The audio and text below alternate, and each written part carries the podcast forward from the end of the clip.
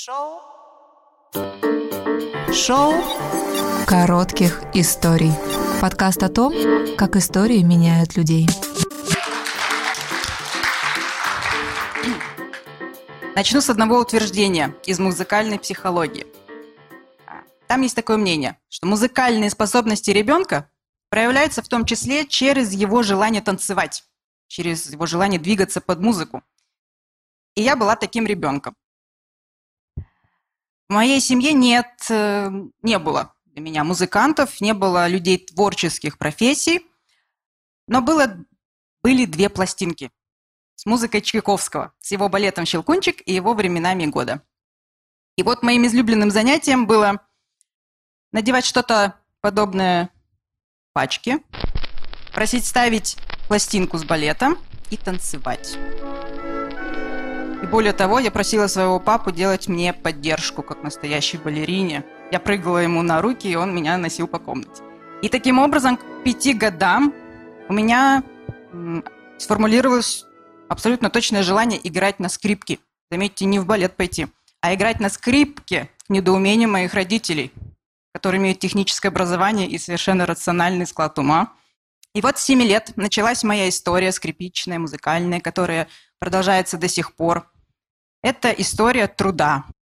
Труда, и поэтому, наверное, мне близко э, высказывание Петра Ильича Чайковского, что вдохновение – это такая гостья, которая не любит ленивых. Вот. И началась моя история, началась очень интенсивно, я начала заниматься очень хорошо и много. В третьем классе я уже занималась три часа в день, каждый день. В четвертом классе я занималась четыре часа в день. И это э, включает день рождения и 31 декабря. Ну, может быть, 31 декабря, ладно, я занималась час. Может быть, да.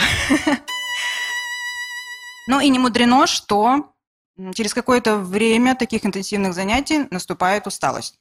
У меня это случилось в районе третьего класса. Случилась эта история, которая записана сейчас у меня на чехле моего телефона. Терпение и труд, все, я устал. И спасибо моим родителям, э, моему педагогу за то, что они помогли мне перетерпеть, что они мне сказали, трудись, и все пройдет. И все действительно прошло. И я встала на профессиональные рельсы, поступив в Новосибирский музыкальный колледж, став причастной к скрипичной новосибирской школе, а это прекрасная школа, это одна из лучших в России, а русская скрипичная школа одна из лучших в мире. И примерно в период взросления, это уже консерваторский период, я стала задумываться о профессии. И поняла, что профессия это неблагодарная на самом деле. Она недостаточно престижна в обществе. Соответственно, она мало оплачивается, недостаточно оплачивается. И большинство музыкантов, они садятся в оркестр за небольшую зарплату, и вот так, э, в общем-то, и живут. И это потолок. Вот. Но хорошо, что я в этом деле руководствовалась высказыванием моего педагога из музыкальной школы, дирижера э, нашего школьного оркестра. Он говорил так. Музыке надо оставаться, только если ты без нее не можешь жить. И это очень правильно, потому что если ты можешь жить без музыки, то лучше уходить. Лучше уходить и уходить в ту профессию, без которой не сможешь. Или, по крайней мере, за которую больше платят. Но как вы понимаете, я свой выбор сделала, и, кстати, довольно рано. Ну и, наверное, догадываетесь, какой.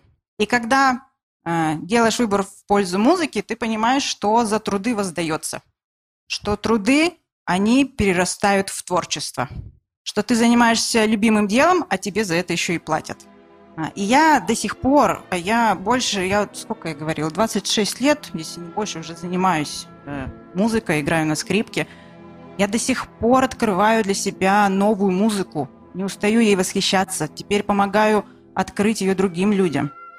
Я до сих пор нахожу прекрасное и восхищаюсь той музыкой, которую я очень много раз уже слышала. А вот и меньше года, как я возглавляю Камерату Сибири, я художественный руководитель и дирижер этого оркестра. Теперь в Тюмени я делаю так, чтобы э, люди, как можно большее количество людей – полюбили академическую музыку и перестали считать ее скучной. И что самое интересное, в данный период времени, вот сегодня даже днем, с моим оркестром мы репетировали музыку из балета «Щелкунчик» Петра Ильича Чайковского к нашему новогоднему концерту. И это прекрасно.